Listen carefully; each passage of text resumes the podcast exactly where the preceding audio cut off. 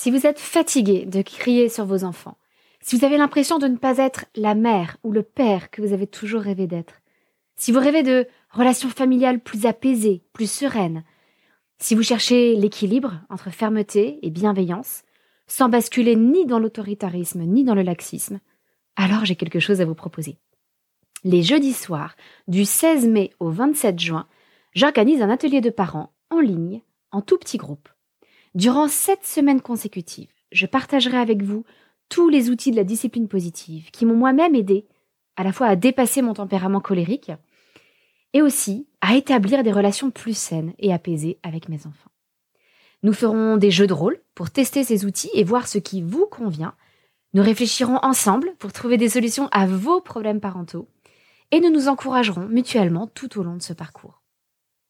Tout se passe sur Zoom. Vous pouvez donc participer à l'atelier tranquillement depuis chez vous sans payer une babysitter. C'est parfait pour les parents solos qui n'ont pas forcément un relais facile à la maison et pour encourager les couples à participer à deux, eh bien, j'offre l'inscription à l'atelier au deuxième parent. Alors rejoignez-nous vite, les places sont limitées et les inscriptions ne seront possibles que jusqu'au dimanche 5 mai pour nous laisser le temps de vous envoyer votre colis de bienvenue avec tout ce dont vous aurez besoin pour l'atelier. Moi, j'espère vous retrouver très vite dans un groupe aussi extraordinaire que ceux des dizaines et des dizaines de parents qui ont déjà participé à des ateliers comme celui-ci et qui en sont tous sortis tellement plus serein. C'est simple. On a un taux de satisfaction de 100%. Toutes les infos sont sur la page d'inscription de l'atelier que vous retrouverez dans les notes de votre épisode. Alors bonne écoute et à très bientôt.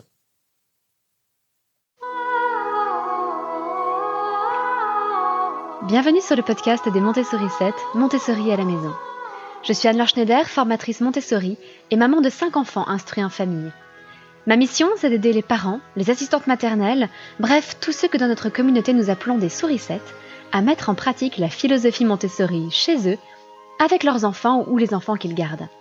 Dans ce podcast, nous parlerons donc de pédagogie Montessori, mais aussi de discipline positive, d'instruction en famille, ce que l'on appelle aussi l'école à la maison, de co-schooling et de bien d'autres choses encore. Ah là là, c'est une journée un peu compliquée aujourd'hui chez nous, car j'ai mes trois plus jeunes enfants avec moi aujourd'hui et à cause de différentes fermetures de classes, euh, de différents euh, cas de Covid, etc. Et l'une de nos filles, Aliénor, a été testée positive. Donc nous avons passé la matinée à, faire un test en pharmacie, de mon côté à envoyer euh, des mails, à appeler les écoles, les activités extrascolaires, tout ça pour prévenir de son absence. Et puis nous allons tous nous faire tester là à la réouverture de la pharmacie pour vérifier si nous ne sommes pas nous aussi positifs. Bref, ça a été une journée bien, bien compliquée, mais j'essaie de voir le bon côté des choses, et ce bon côté des choses, c'est que j'ai ma petite fille actuellement sur les genoux pendant que j'enregistre cet épisode du podcast. Et peut-être que vous aussi, vous passez une journée compliquée, peut-être que vous êtes fatigué, que vous êtes là de tout cela. Et du coup, je vous propose, euh, vous aussi, de voir peut-être le bon côté des choses et d'entendre de la bouche d'une petite fille de 4 ans quelques vœux pour cette nouvelle année. Vas-y Aliénor, c'est à toi. Bonne année 2022. Il faut que je vous dise une jolie surprise. C'est, c'est la nouvelle année. Et les gens sont très gais. bonne année, bonne santé,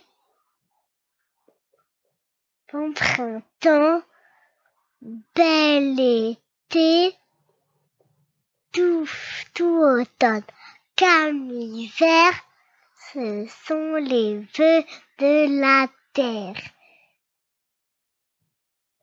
Et les miens, les voici de la gaieté perdue.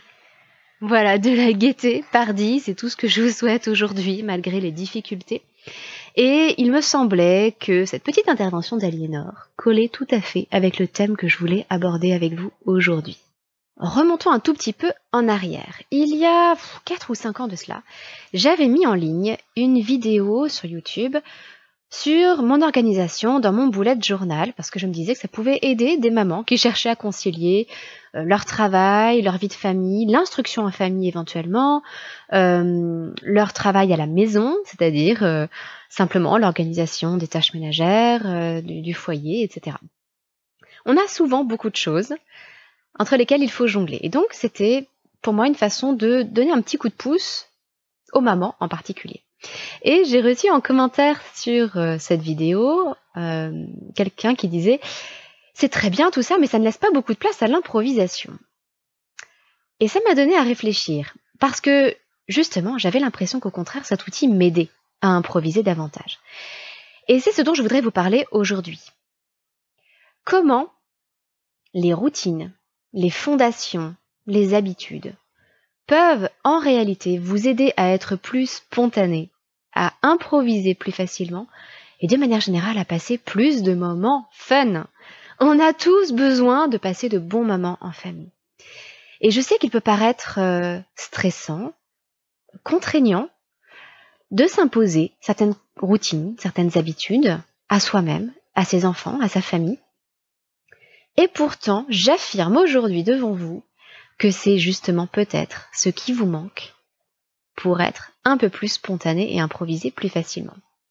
Alors, quelques exemples au niveau très pratique dans la vie de tous les jours.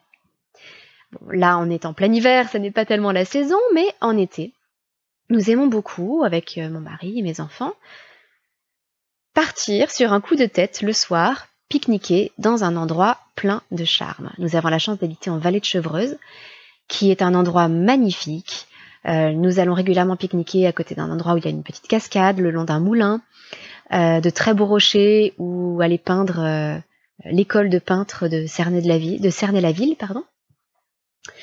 Nous avons beaucoup d'endroits absolument magnifiques autour de chez nous. Et parfois l'été, mon mari rentre plus tôt. C'est donc ce qui nous permet de partir et d'aller passer une ou deux heures tranquillement près de l'eau, souvent, à observer les oiseaux, à écouter le bruit de l'eau et à profiter de ce délicieux pique-nique en famille qui t'a trempé nos pieds aussi dans l'eau.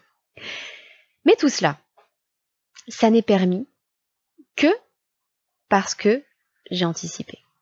Que parce que dans mes courses hebdomadaires, je m'assure que nous avons toujours de quoi partir en pique-nique. Donc je m'assure que nous ayons toujours euh, des tomates cerises et du concombre, euh, des œufs pour faire des œufs durs, un paquet de chips, euh, peut-être, je sais pas, un paquet de jambon, des pommes, enfin toujours quelque chose pour pouvoir constituer au dernier moment un pique-nique. Ce sont des choses qui de toute façon seront mangées.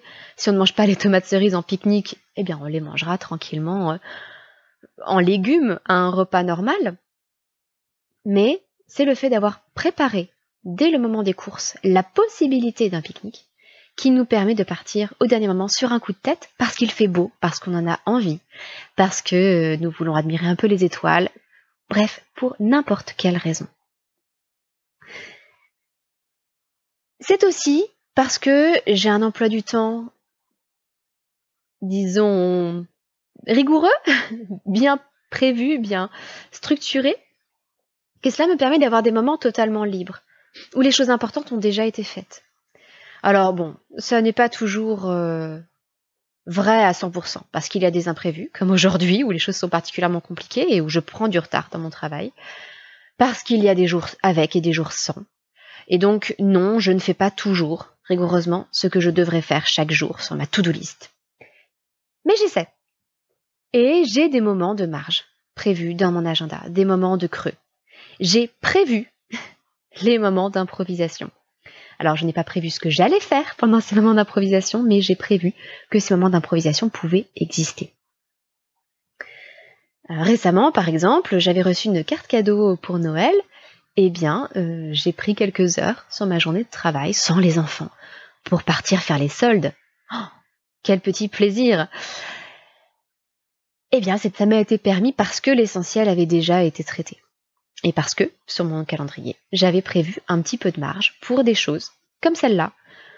C'est aussi de la marge euh, qui peut être prévue pour euh, le cas où je tomberais malade, pour le cas où euh, il faudrait que j'emmène un de nos chats chez le vétérinaire, pour le cas où il y aurait à faire venir un plombier en urgence, enfin, je ne sais pas. En tout cas, c'est ce qui me permet derrière d'être plus spontanée et de pouvoir m'improviser un petit plaisir. Bon, ça n'arrive pas aussi souvent que je le voudrais, mais là, j'avoue que c'était, ça tombait très très bien. Mais c'est également ce qui va vous permettre d'improviser un beau moment, un moment de détente, un moment sympathique avec vos enfants. À la maison, nous essayons de leur transmettre la, compétence d'anticiper. Et pour cela, nous les encourageons à faire leurs devoirs le soir même et de s'avancer autant que possible.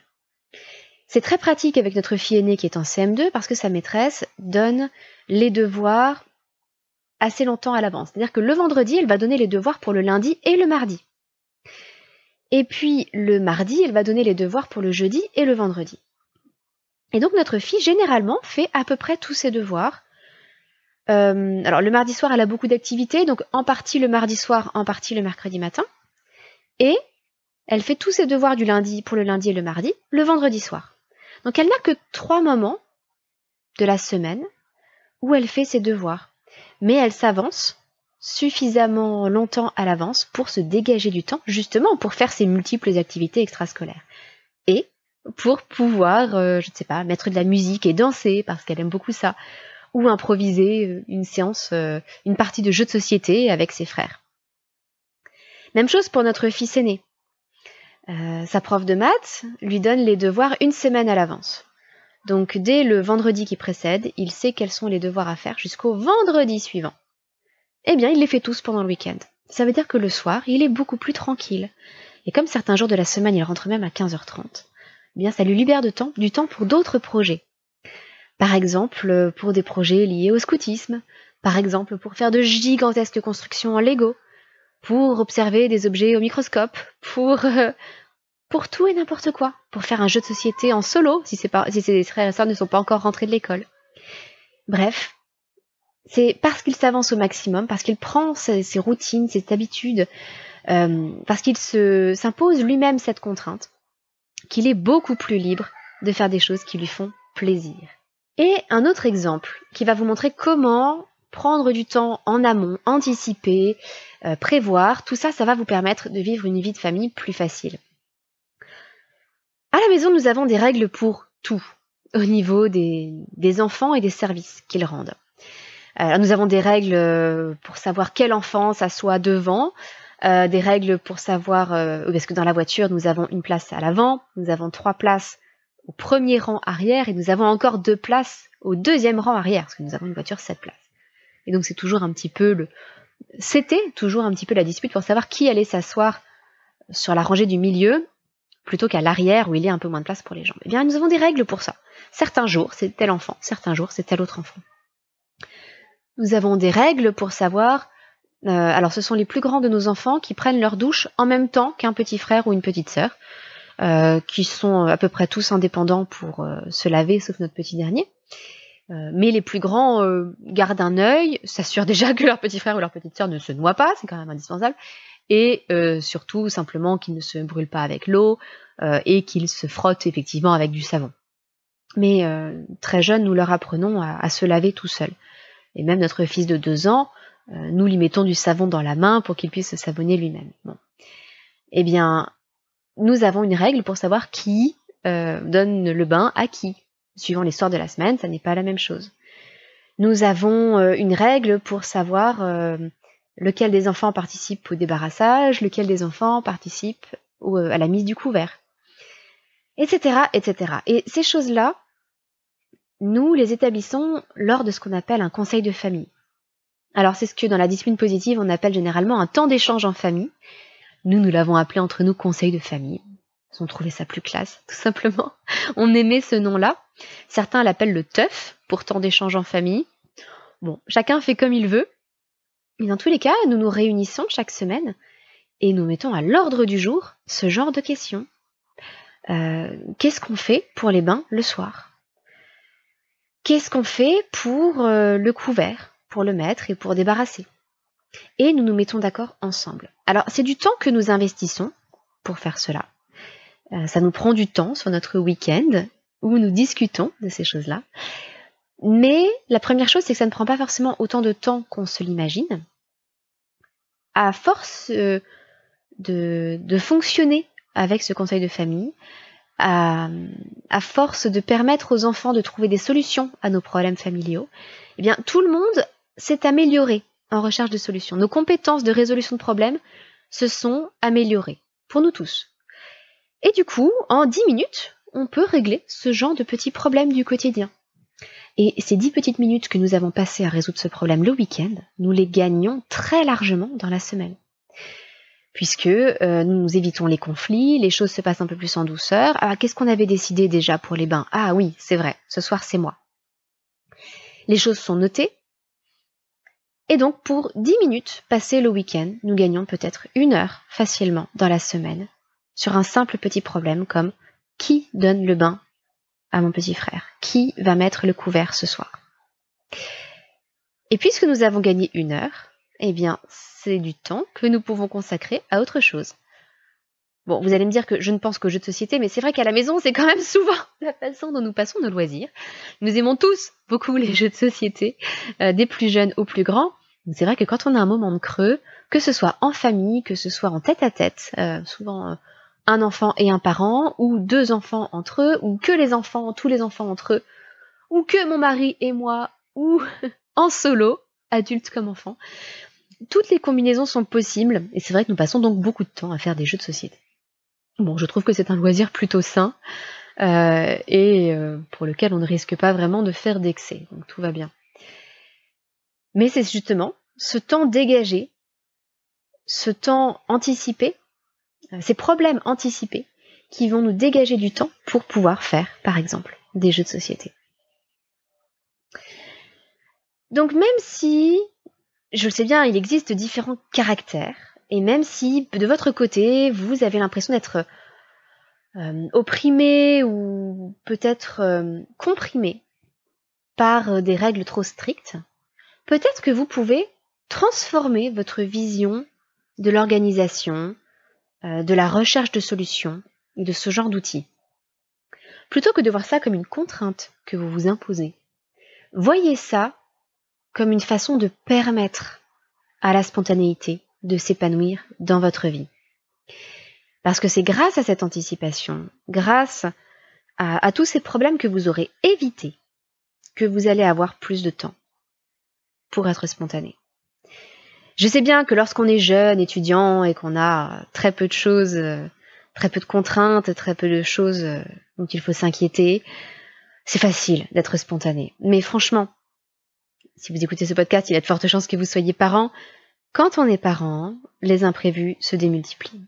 Et moi-même, je suis maman de cinq enfants.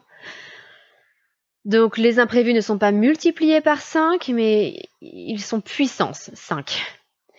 Et croyez-moi, si je n'anticipais pas, si je ne prévoyais pas, si, je si en famille nous ne cherchions pas des solutions en amont, nous n'aurions plus aucun moment de loisir. Donc voilà ce que je voulais vous proposer pour aujourd'hui. Si vous êtes déjà une pro de l'organisation et, de la, structuration de l'emploi du temps, pas de souci.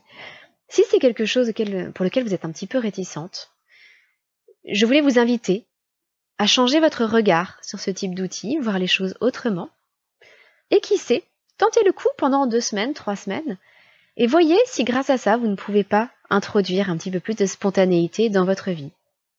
Et pour les personnes qui sont peut-être très très organisées déjà, voyez si vous ne pouvez pas vous laisser quelques moments de marge, quelques moments de pause, euh, sans remplir nécessairement l'emploi du temps à bloc. Moi je sais que c'est ma tendance contre laquelle je lutte chaque jour. Voyez si vous pouvez vous laisser un petit peu d'espace vierge, un petit peu de blanc. Et pendant ces moments un peu creux, demandez-vous mais de quoi j'ai envie là tout de suite? Ou qu'est-ce qu'on pourrait faire d'amusant là, tous en famille? N'essayez pas de profiter de ces moments de blanc pour vous avancer sur vos tâches à faire. Elles viendront, vous avez prévu un moment pour les faire, plus tard. Là, c'est le moment de se détendre. Et essayez de voir un petit peu les choses sous cet angle-là. Comment introduire un petit peu plus de fun dans votre vie? Alors justement, dans nos conseils de famille, euh, les choses vont toujours de pair. C'est-à-dire que nous avons un moment de réflexion, de recherche de solutions, un moment où nous allons euh, prévoir les futures vacances ou euh, les activités des prochains week-ends. Un temps donc de planification et d'organisation. Et nous avons toujours, toujours un moment fun à la fin. Et chez nous, l'activité qui revient le plus souvent pour ce petit moment fun, c'est qu'on sort les petits pistolets nerfs. On a des, des, petits nerfs avec des flèches en mousse. Et on fait une bataille de nerfs. Donc on a tous un petit pistolet, même le plus jeune euh, qui a deux ans. Et on se tire des flèches en mousse, on court partout, euh, on se cache derrière les meubles, et comme on est nombreux, ça, ça met tout de suite énormément, énormément d'ambiance. Il nous est aussi arrivé de mettre de la musique et de danser tous ensemble, de faire un petit jeu rapide. Euh, voilà, il y a plein de choses possibles. Mais déjà, par ce biais-là, nous avons associé à notre temps de conseil de famille systématiquement un moment fun. Alors ce conseil de famille, c'est l'un des outils de la discipline positive. Je pourrais peut-être un jour vous en reparler euh, un peu plus. Mais euh, pour moi, il est particulièrement bien conçu grâce à ces deux composantes. Une composante qui anticipe, qui planifie en amont. Euh, c'est aussi un moment où on peut prendre du temps avec les enfants pour les aider à s'entraîner sur une compétence. Par exemple, un enfant qui ne sait pas ça va être très concret, euh, passer la brosse dans les toilettes et qui laisse toujours les toilettes dans un état pas possible, eh bien si on prenait 5 minutes pour montrer comment on fait et pour laisser du temps à l'enfant pour s'entraîner, eh bien ça évitera les crises de nerfs dans la semaine quand on retrouvera des toilettes absolument innommables. Et donc ça mettra une meilleure ambiance dans la maison, ce qui nous mettra de meilleure humeur, dans de meilleures dispositions pour passer des moments sympathiques en famille. Donc ce que j'aime dans ce conseil de famille, c'est ce double temps, un temps où on planifie, on anticipe, on prend du temps pour s'entraîner, etc. Et un temps simplement de pure détente en famille. Et c'est cet équilibre entre les deux qui fait que, en tout cas chez nous, et je sais que c'est le cas dans beaucoup de familles, parents comme enfants ne manqueraient leurs conseils de famille pour rien au monde. Alors si vous avez envie de, de découvrir un peu plus les outils de discipline positive, Sachez que je propose des ateliers de parents en discipline positive et que je serai ravie de vous accueillir lors d'un prochain atelier. Alors n'hésitez pas pour cela à hum, vous inscrire au Terrier des Montessori 7, notre bibliothèque de ressources gratuites, pour être tenu au courant des prochaines activités des Montessori 7 comme les prochains ateliers de parents. Euh, parce que j'en ouvre un, alors je fais une séance d'essai le 18 janvier et l'atelier va démarrer fin janvier et ensuite se poursuivre les mardis après-midi de 14h à 16h pour sept séances au total, avec donc une première séance d'essai le mardi 18 à 14h. Mais si vous écoutez ce podcast un petit peu plus tard, n'hésitez pas à vous inscrire au terrier et vous serez tenu au courant. Il y a peut-être, au moment où vous écoutez cet épisode, un atelier qui va se lancer et donc vous pourriez tout à fait le rejoindre et découvrir tous les outils de la discipline positive et comment nous cherchons à équilibrer fermeté et bienveillance grâce aux outils de l'encouragement. Eh bien, j'espère vous avoir réconcilié un petit peu avec les routines ou au contraire vous avoir réconcilié avec la spontanéité. Et je vous souhaite une excellente semaine. À très bientôt. Votre petite sourisette, Anne-Laure.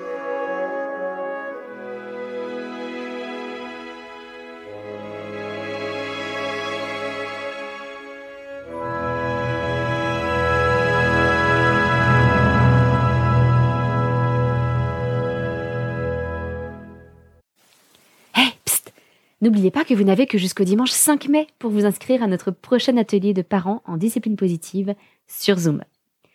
Et petit rappel, l'inscription du deuxième parent est offerte. Donc si vous voulez prendre du temps en couple, à la fois pour vous et pour votre famille, eh bien c'est l'occasion ou jamais. Vous pourrez suivre tous les ateliers de chez vous sans même avoir à prendre une babysitter. Mais bien entendu, si vous êtes parent solo, vous êtes tout autant le bienvenu. J'ai donc hâte de vous retrouver les jeudis soirs de 20h30 à 22h30 entre le 16 mai et le 27 juin pour 7 séances de 2 heures en discipline positive. Toutes les informations sont disponibles sur le lien d'inscription que vous retrouverez dans les notes de votre épisode. À très bientôt!